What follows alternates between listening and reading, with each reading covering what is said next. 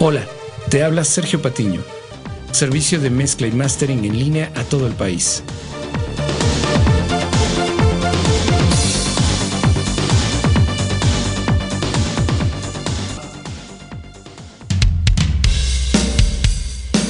Hola, te habla Sergio Patiño.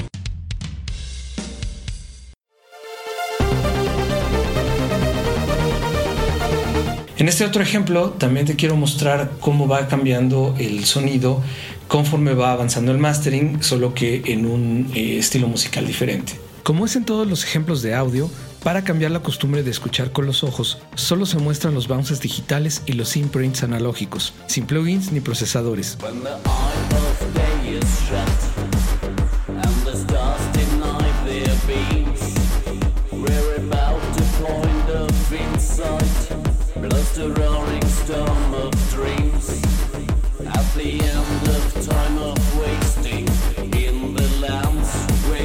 Podemos notar que al sonido le falta un poco de definición, especialmente en los hi-hats y el sintetizador estéreo. También existe mucha energía en los graves que enmascara algunos sonidos. Esta situación es muy común en las mezclas que recibo para mastering. Si no percibes un exceso de graves, te sugiero mi video sobre ondas estacionarias.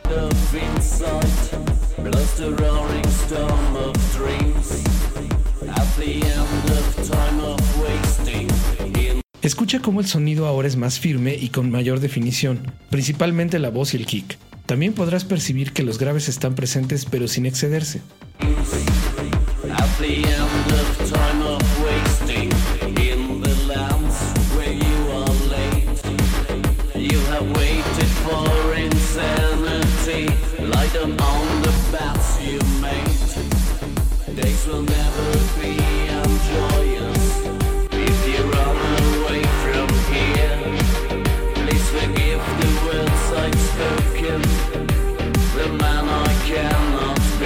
Una vez balanceado el sonido, podemos saber qué le hace falta en cada una de sus dimensiones. Comencemos con el espacio. Aunque el cambio no es tan drástico, puedes escuchar cómo adquiere profundidad el sonido, especialmente en los sintetizadores que suenan más envolventes.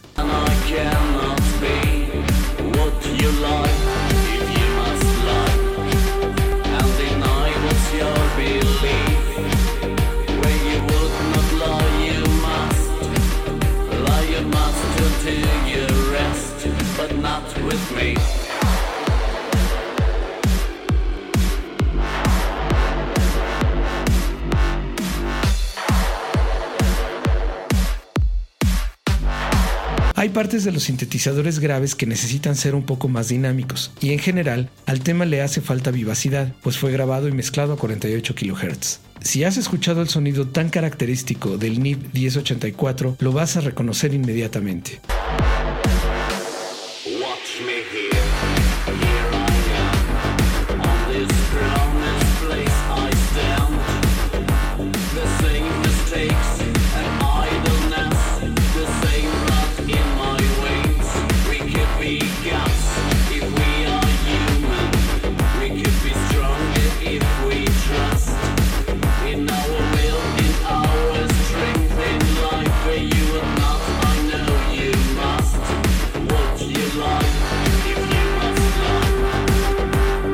Aunque el sonido tiene mucha vida, la voz aún queda un poco por detrás de los demás instrumentos, y los instrumentos que están en el componente estéreo de la mezcla dominan un poco más de lo necesario.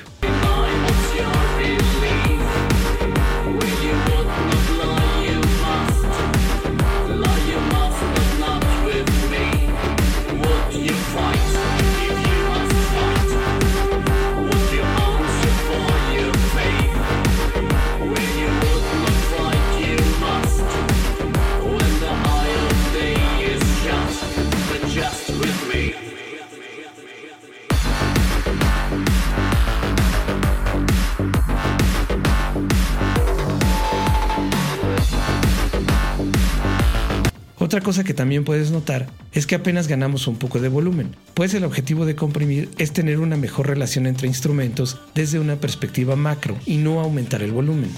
Por último, aunque el tema ya se siente casi listo, aún le falta un poco de punch al bombo y tarola, además de ajustar bien el volumen a menos 14 loops,